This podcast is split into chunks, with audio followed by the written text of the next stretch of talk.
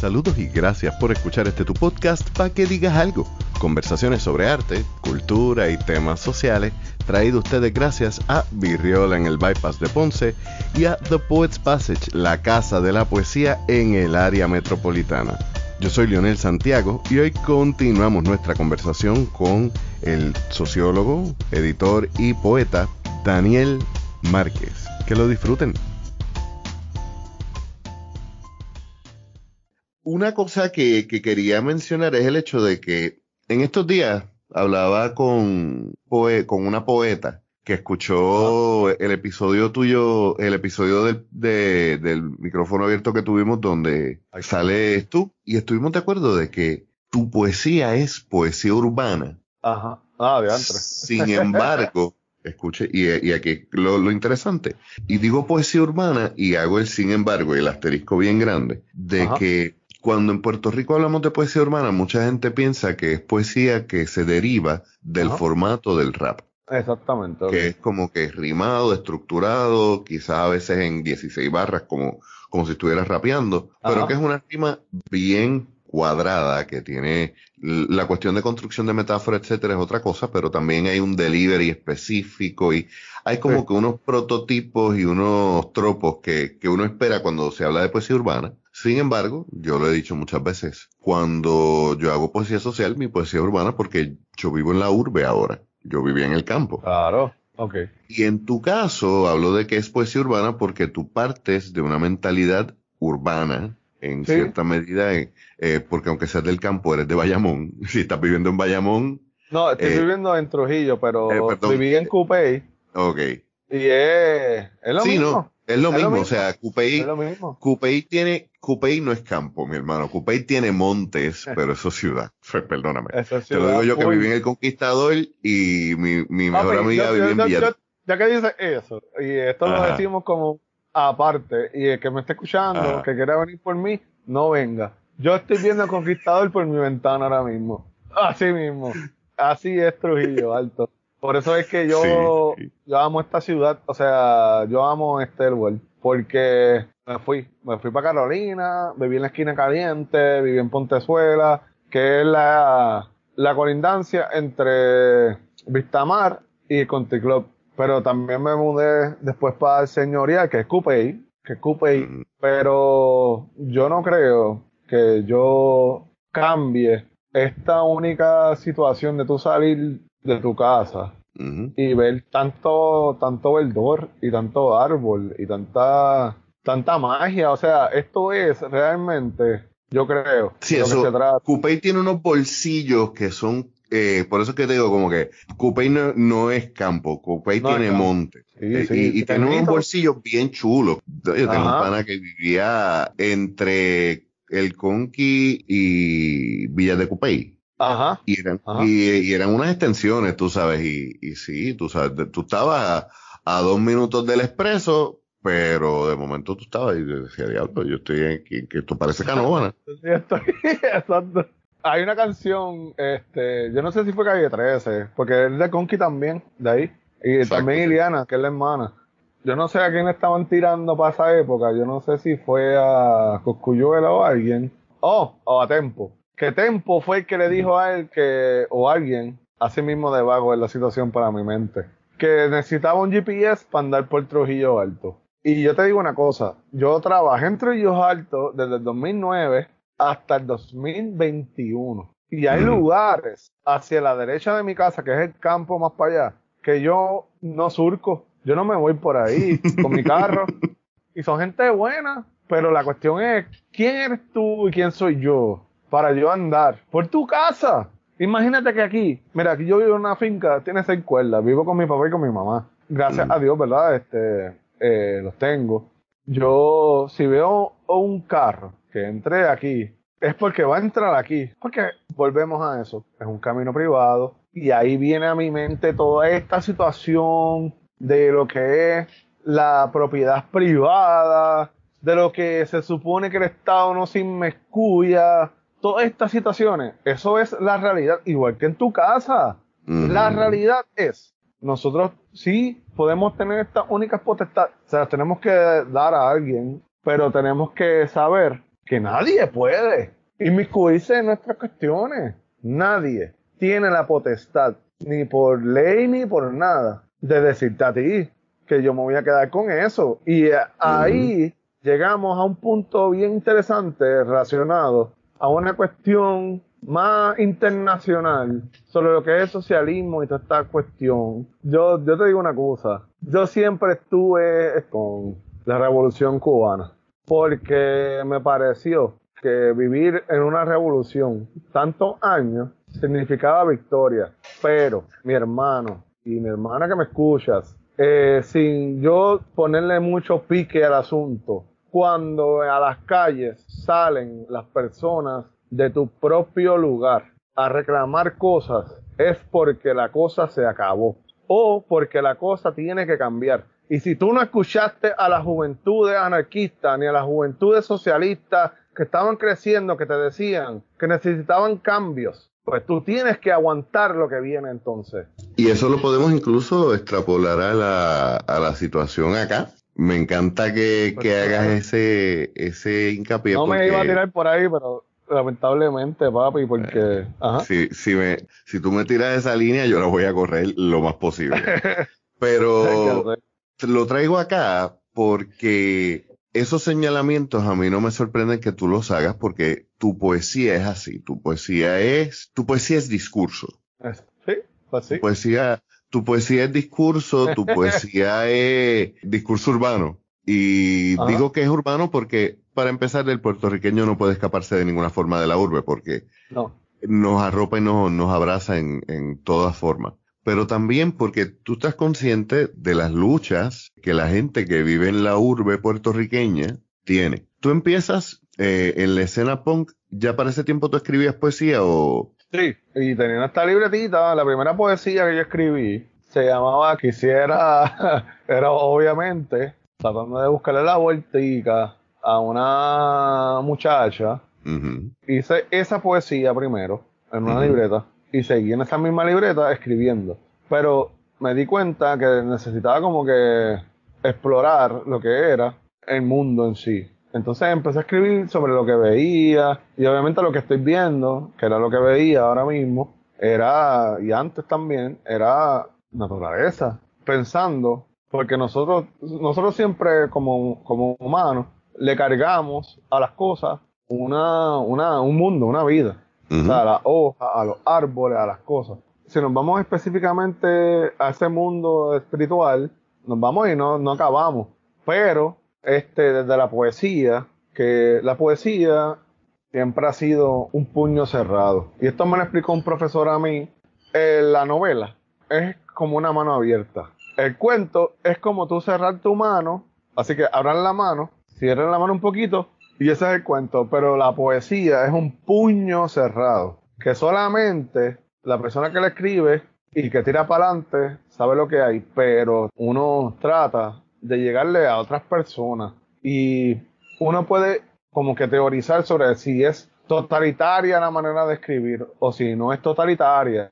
Entonces uno piensa rápido, pero ¿cuál escritor tú estás hablándome de, de que es ese individualismo? Y uno piensa en Rimbaud, Rimbaud es, de la época moderna, el escritor por obra y magna, el escritor del individualismo, que hablaba sobre lo que le pasó a él. Y yo, por lo menos, yo por lo menos, no escribo sobre yo, pero sí, cada vez que uno suelta un poema, es la interpretación, es la valoración, es el entendimiento de todos los códigos que le ocurren a uno, a uno. O sea, si uno lo ve matemáticamente, es uno no es Sí, aunque, aunque no hables de ti, hablas desde ti y al hablar desde ti se cuela algo de lo que eres tú. Correcto. Y no hay manera de uno desviar el asunto desde ahí. Pero yo sí soy, soy bastante creyente, Lionel. Yo estudié maestría en Sagrado Corazón, en creación literaria. Y el, el, jefe era este Luis López Nieves. Y él es excelente. Entonces nosotros traigamos los cuentos y toda esta cuestión, porque es de, narrativa, no es de poesía. Tuve problemáticas con esa situación porque yo sí, sí, sí creo en el escritor totalitario. O sea, si hay una manera de explicarte para no entrar en, en detalle, sería como que el escritor, el escritor es el arquitecto y es el arquitecto de la mentira y de todo lo que tú vayas a leer, porque él lo hizo. O sea, yo, como escritor, tendría que reconocer mi responsabilidad al momento de poner lo que yo quiero decir o lo que yo quiero que tú leas y lo que tú vas a leer es lo que yo digo. Pero tuve que entender, después de muchas este, cuestiones, de que eso no es así, no es así, aunque yo trate de ser total, el escritor totalitario, autoritarista, arquitecto perfecto del mundo, no puedo. Pero yo trato de que lo que tú vayas a leer sea lo que yo digo, que tú no digas que lo que yo escribí sea una cosa que no era. Si yo te digo... evitas que, te saquen de contexto. Por eso. Y mucha batalla he tenido a través del tiempo sobre esta situación, este Lionel, porque realmente quien, a quien le corresponde es al lector, pero vamos a poner las cosas como van, o sea, no, no le vamos a dar otra cosa. Otro, otro sentido a lo que no existe. Si yo digo que la pared es color blanca, en un, en un contexto en el cual yo estoy escribiendo que no te estoy hablando sobre metáfora, la pared es blanca y tú me dices a mí como lector que la pared es color amarilla, pues yo fallé. Yo soy el responsable, no eres tú, soy yo. So, ser totalitario en la escritura, o sea, esa ejerción de la manifestación del poder y de la, de la opresión y de la represión desde la literatura, tiene que estar bien acompañada de un sentimiento de humildad y de un sentimiento de responsabilidad de no caer en asuntos que no corresponden. Por ejemplo, si, si Bukowski, cuando escribió Dinosauria, él nos quería decir que you are born into this, thrown into this. Y yo digo, ah, no, Bukowski lo que quería decir era que tú no naces desde aquí, ni naces para eso. Y yo digo, coño, pero yo, yo estoy leyendo a Bukowski o yo estoy leyendo lo que a mí me da la real gana. Pues no. Yo creo realmente que uno tiene que escribir lo que es. Aunque tú puedas, mira, Leonel, tú puedes manifestar, tú puedes disfrazar las cosas como tú quieras, pero tú, yo creo en darle al lector o la lectora lo que tú quieres decir, porque tú no estás escribiendo desde un vacío, tú no estás escribiendo desde una página en blanco Nada se hace, ningún intercambio social se hace desde una página en blanco. Ninguno. Pero yo sí tengo que, que quizás pelear un poquito con, con, la idea del escritor totalitario. Pelea, pelea, oye. Sí, para, eso, para eso es esta conversación. y principalmente en el tema de la poesía después de la posmodernidad. Y lo digo a alguien como, como alguien que critica las exageraciones del posmodernismo, pero que se, suscribe, se suscribe también a, algunos de sus postulados, ¿no? Claro, claro. Cuando se habla de la poesía, yo creo y quizás y, entiendo por qué lo dice y entiendo que, que siendo fanático de, de, de, Bukowski y de Nietzsche, lo veas así. Yo no creo que la poesía puede ser tan totalitaria y creo que es un poco más anarquista. No, por dos cosas por dos cosas. Primero, por la naturaleza tan amplia del género literario, porque hay tantas formas de, y tantas formas y tantas estructuras de poesía, que, que no, que tú no puedes hacer una sola... una sola cuestión. Exacto. Entonces, para ser totalitario, creo que, que hay que ser homogéneo primero lo cual es un poco más difícil. Ahora sí, sí entiendo lo que quieres decir con el hecho de que un buen poeta si no te hace entender necesariamente la metáfora, sí te va a hacer entender lo que quiso lo que quiso decir o lo que sintió. El sentimiento. Tú quizás, y, y me, me, gusta, me gusta como, como lo dijo Kidani Acevedo. Eh, que él dice, a mí me es irrelevante si la persona entendió la metáfora. ¿Qué sintió cuando leyó el poema? Porque eso es lo que yo quiero. Eh, yo no quiero dar una explicación, yo quiero transmitir un sentimiento. Sí, y en tu caso, y entiendo entonces en tu caso que si tú eres un poeta que es sociólogo, que viene de, la escuela de la sociología, que lo que estás haciendo es u observando la sociedad o proponiendo opciones para cambios sociales, tienes que ser más totalitario en el sentido de que tu poesía va con un propósito específico. Y cuando uno va con un propósito específico, tiene que demarcarse en, o sea, tengo que, en estas cosas. Y, y, ahí es donde uno empieza a ser como que más totalitario en eso. Quizás ahí puedo entender que tu trabajo... Y te cito, te cito a Jorge Luis Borges cuando dice que la democracia es una estadística. Transfiriendo eso a la literatura, la democracia es una estadística en la literatura. Tal vez la poesía, como tú dices, es algo que es más irreconocible. Porque yo entiendo, ahora con mi edad que tengo, yo tengo 38 ya, yo entiendo que es un misterio, la poesía es un misterio. Y yo entiendo lo que se manifiesta a través de mí y yo entiendo que, ¿verdad? Eh, esas cosas. Pero en los cuentos, en la narrativa, incluso en la misma poesía, vuelvo, vuelvo, para contradecirme, vuelvo y te digo, no hay manera de que el autor que te esté escribiendo o la autora no te deje a ti saber su ideología o su manera de pensar o su manera de vivir. Porque es mentira el que te diga a ti que la literatura no carga con ideología. Porque la ideología o la manera de tú pensar, eso es lo que te mueve. Cuando tú te levantas por la mañana, tú despiertas, volvemos a lo mismo, a lo del sonido de los tambores.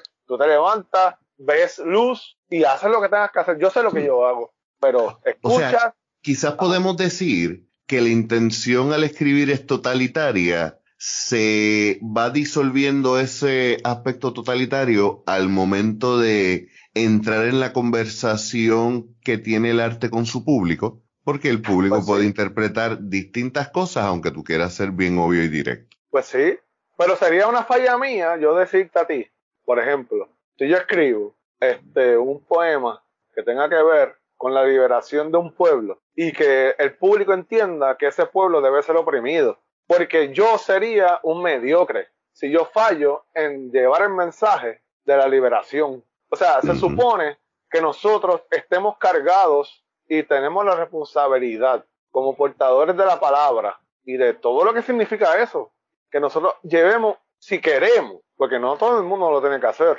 si queremos llevar lo que vayamos a llevar, lo tenemos que entregar de una manera correcta. Si no, yo fallé. Si yo me voy de una, de una lectura como en Ponce y tú me hubiese entendido de que yo soy un opresor y que a mí me gusta aniquilar la libertad de las personas, pues yo fallé. ¿Entiendes? O que no te es importante, sea así. Si no hubiese que, quedado la impresión de que eh, lo que yo tengo que decir es sobre esto, porque esto es lo... Y creo que, que aquí se ha dicho antes, la poesía es el, lenguaje que sirve para hablar de las cosas que nos importan. Claro. Oye, hablando de eso, comparte otro poema, por favor. Mira, no sé si te parece bien que lea un poema que leí en Ponce que se llama Noches de Hueso. No está en ningún libro todavía, pero yo... Oh, sí, ya yo sé cuál es. Sí, por favor. Gisbert dijo que moriría por su poesía por un poema salvamundos, por lanzar piedras en cada palabra, por incendiar gobiernos de la muerte contra estados piratas del fin, esos hechos de tripa suelta que buscan refugio, las masacres son el enlace a nuestra comunión, son el nuevo orden y en lo mundial somos municipios niños garganta fría, amigos del mal, porque la maldad es historia de todos, es un diccionario de navegación y aunque no tenemos paraíso, reinamos una empresa de la ruina donde somos porquería inhumana, donde la CIA y el MIC siguen trasnochándose, donde nadie escapa de los mundos desaparecidos, aunque nacimos sonsocados por la muerte, andábamos difuntos cuando supimos la verdad como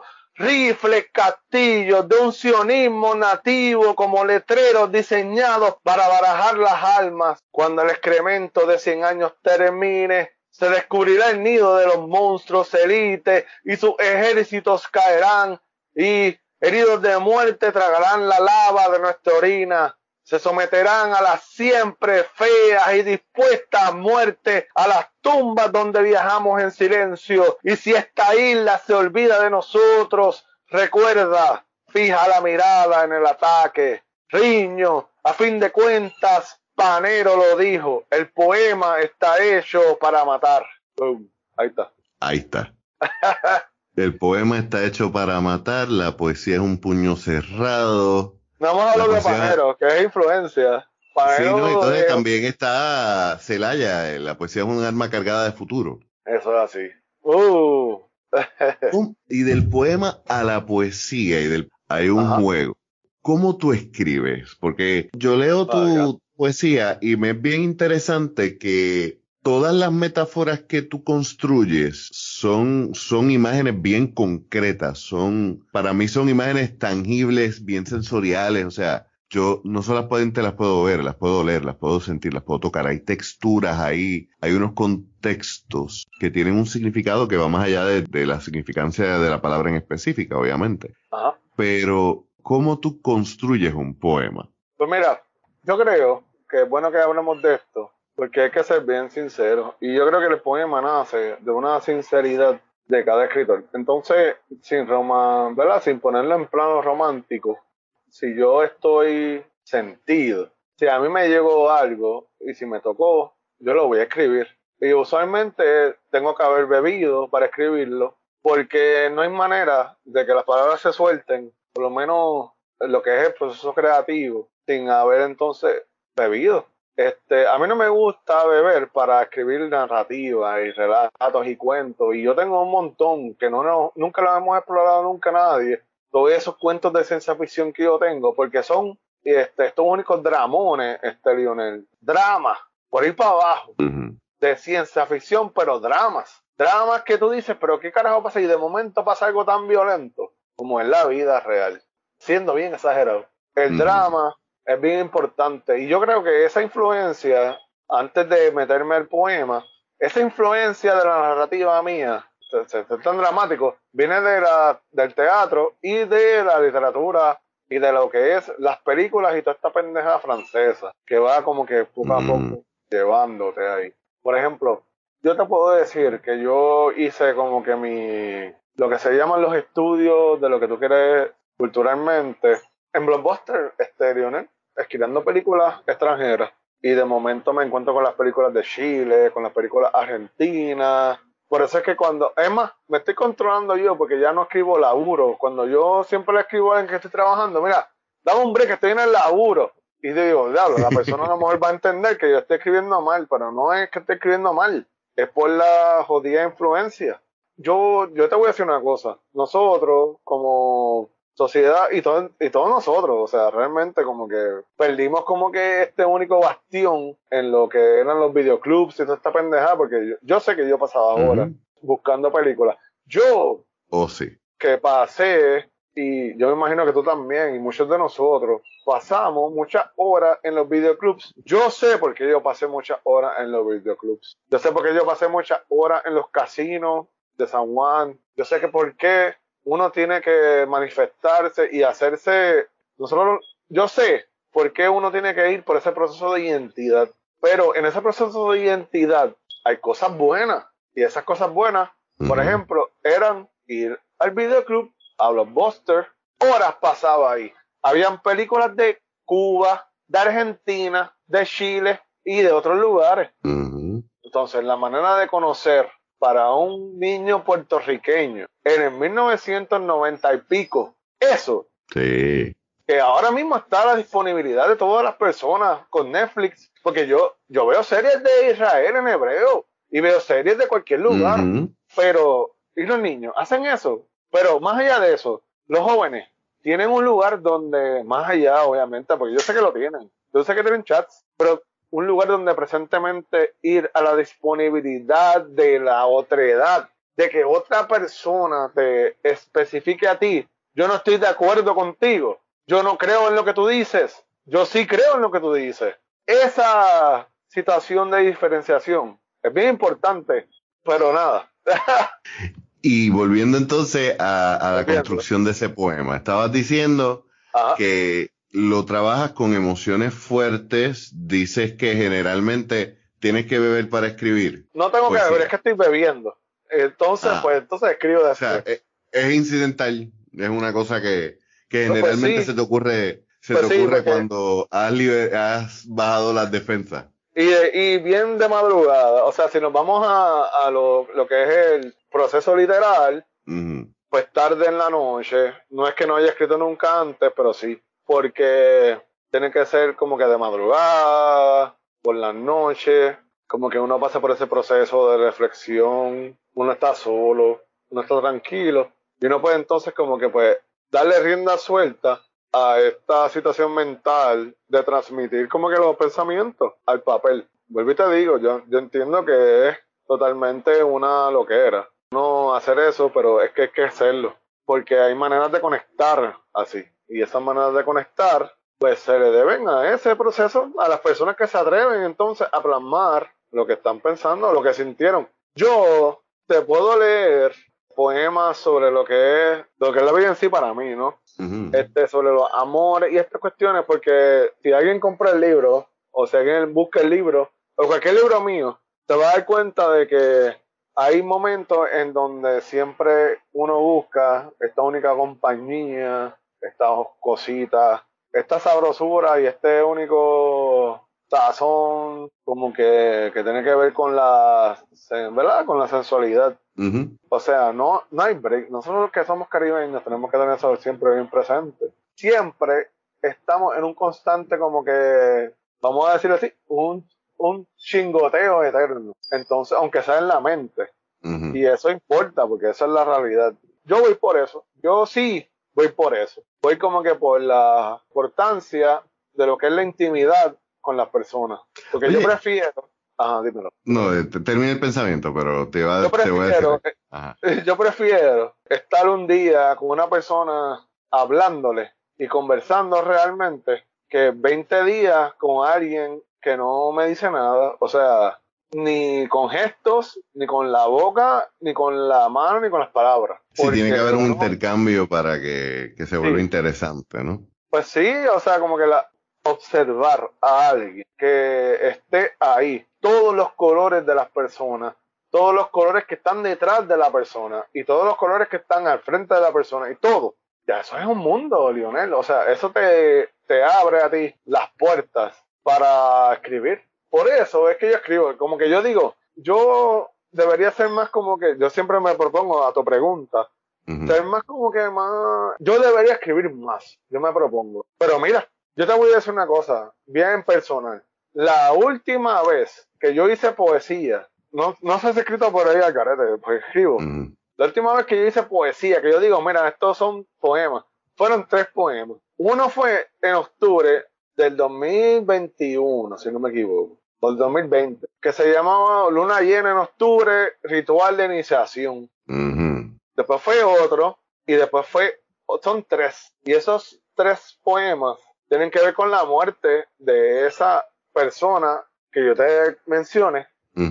Y yo digo, yo no soy adivino, nada, uno no es nada. Uno se somete a las leyes de, y al amor de Dios. Pero hice este poema después hice este otro, hice este otro. Mira, concuerdan con esta situación. Yo creo que esos tres poemas que yo hice, que algún día los publicaré, que son tan personales, que hablan sobre un preduelo, un duelo y un postduelo. Que son temas que, que todo ser humano vive, pero que no todo el mundo lo vive igual y que es bien importante que se trabajen. Y te iba a decir que quería que ah. compartieras algún poema porque los que has compartido son bastante políticos, sabemos que eres una persona sociopolítica, algo que se salga de ahí. Algo voy, que para allá. Voy para allá, voy para allá, lo tengo aquí, lo tengo para Este te digo de la suerte.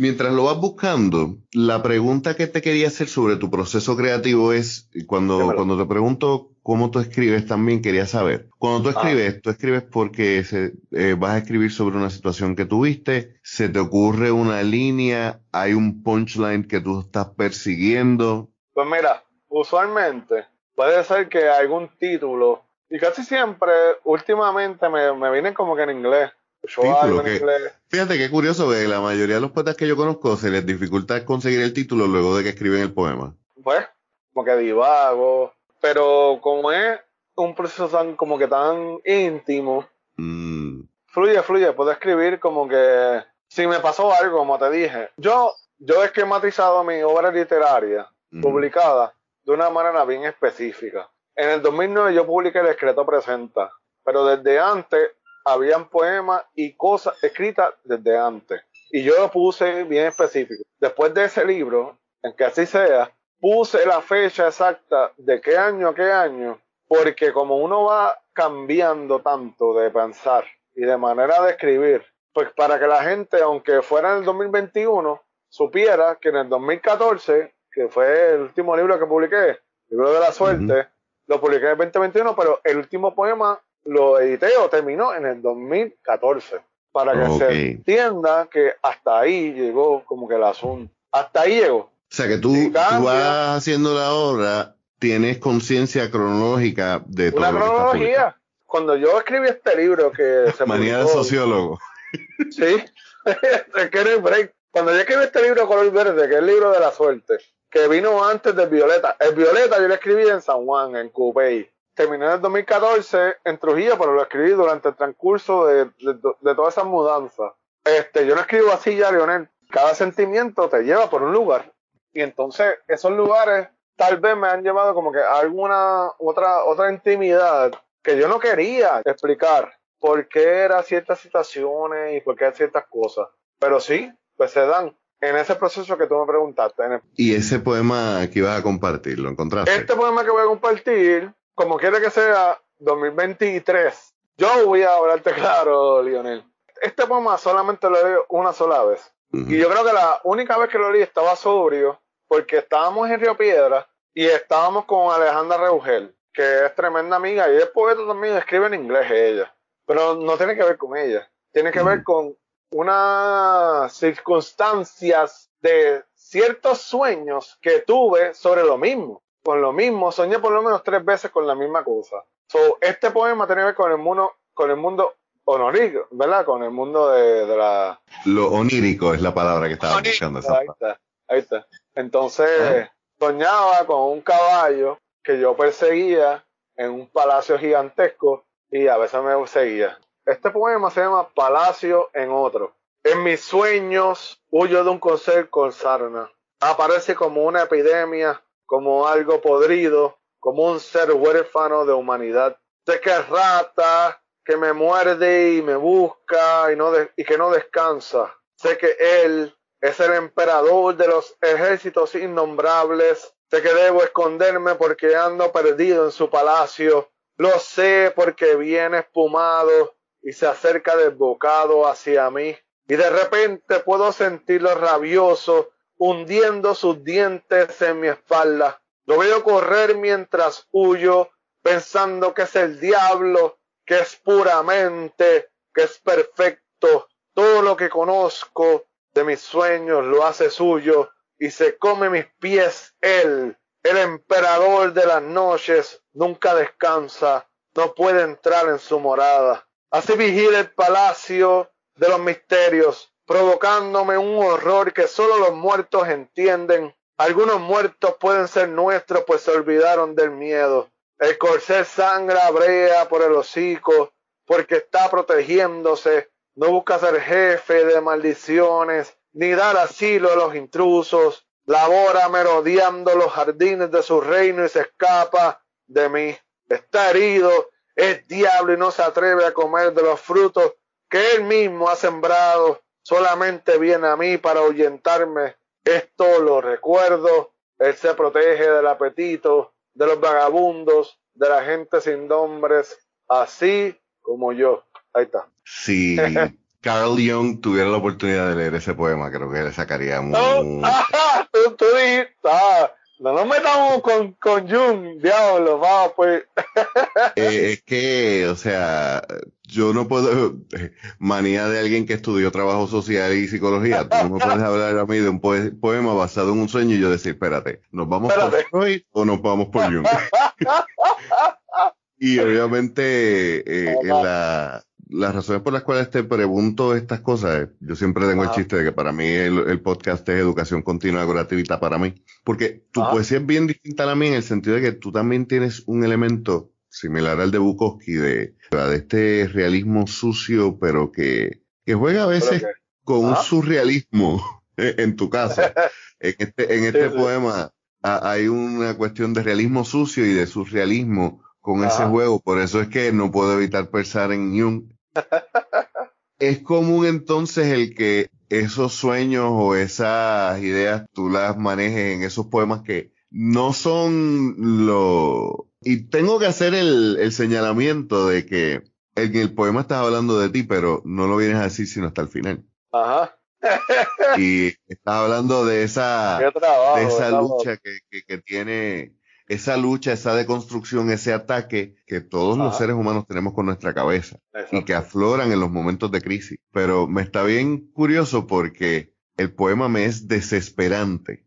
Y desesperante en el mejor sentido de la palabra. O sea, yo lo escuchaba, yo escuchaba, yo veía en mi cabeza un short de terror. Oye, qué, interesante que me digas eso, porque durante, mientras el sueño era un terror no saber lo que iba a pasar, siempre. Y entonces, estás está, en, lo, en lo correcto en eso. sí, y, y es bien interesante el, el que a la larga reconozca, mira, si esto es un sueño, a la larga, la batalla es contra mí mismo. Y siempre la batalla, en cierta forma, no solamente es contra los poderes opresores, sino también contra uno mismo. También es el salirse de las gringolas que uno tiene, de desintoxicarse, ¿verdad? De, de esa instrucción que nos dieron, de esa programación que nos han metido por ojos, nariz y boca, que todavía yo creo que a veces no nos damos cuenta, pero el responder a esa programación también nos recuerda que queda mucho que purgar de esas cosas y es importante que eso también se poetice. Sin embargo, a diferencia de, este poema, de los otros poemas, en los otros poemas, hay como que un golpe de respuesta. Ese final yo lo sentí como una pared. aquí ah, el puño fue, fue en la, aquí el puño no fue, no es que tienes el puño cerrado diciendo el significado está en mi puño y yo no te lo voy a dejar ver. Aquí es el puño está en tu cara confrontándote con que la pelea es contigo. La pelea es contigo. Muy bien. Esa lectura es correcta, ya que, estamos hablando de poesía totalitaria, ¿no? Pues sí, claro. Vamos a dejarlo hasta aquí el día de hoy. Creo que hemos discutido bastante y hay mucho todavía por demoñar de esta conversación. Como siempre, en las notas del episodio encontrarán los enlaces para contactar a nuestro invitado, darle por libro, conversar y reaccionarle a esta. Además de los enlaces para nuestros auspiciadores. Aprovechamos la oportunidad para recordarles que el 7 de mayo estaremos celebrando mi cumpleaños en Virriola con nuestro cuarto evento de arte y birras. El artista invitado de la noche será el cantautor Juan Riestra y que pueden darse la vuelta por ahí. Como siempre también en las notas del episodio tienen nuestro enlace para visitarnos en nuestro sitio en la red paquedigas.com. Les recordamos que pueden visitar sociales, suscribirse a nuestro podcast y como siempre, visita nuestra tienda. 100% de nuestras ganancias van a artistas puertorriqueños, por lo cual comprar en nuestra tienda es invertir en nuestra cultura. Yo soy Leonel Santiago y nos escuchamos la semana que viene.